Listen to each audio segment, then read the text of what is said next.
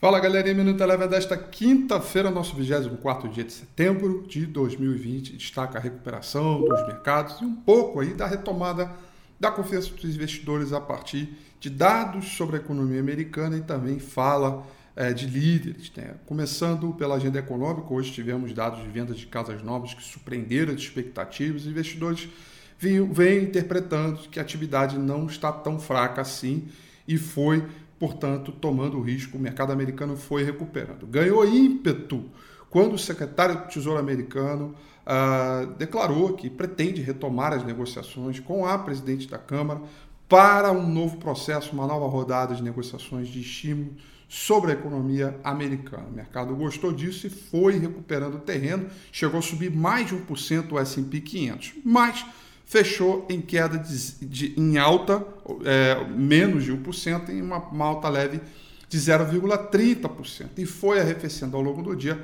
depois que os dados da França de novos contaminados é, ultrapassaram os 16 mil e 96 novos casos, é, ultrapassando a marca histórica em um dia é, de, de, em um dia de dado. Né? Com isso, os investidores ficaram preocupados novamente com uma segunda onda, a possibilidade de lockdown, que é mais ou menos o mesmo discurso de ontem. O índice S&P 500 fechou em alta de 0,30%, índice de mercado emergente por conta da alta é, do dólar no mundo é, subiu, caiu 0,46%. O petróleo uma leve alta de 0,19%. Por aqui, uma retomada um pouco mais forte, sobretudo do setor financeiro, que vinha muito fraco, acabou recuperando o terreno.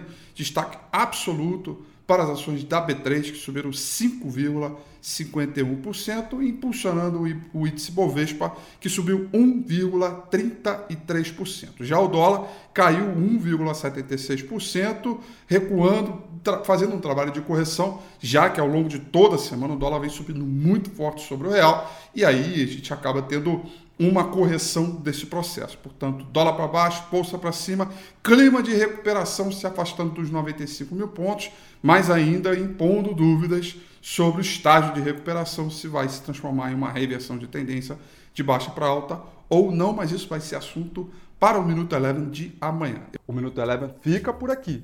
Quer ter acesso a mais conteúdos como esse? Inscreva-se em nosso site www.elevenfinancial.com e também siga a gente nas redes sociais. Eu sou Rafael Figueiredo e eu te espero no próximo Minuto Eleve.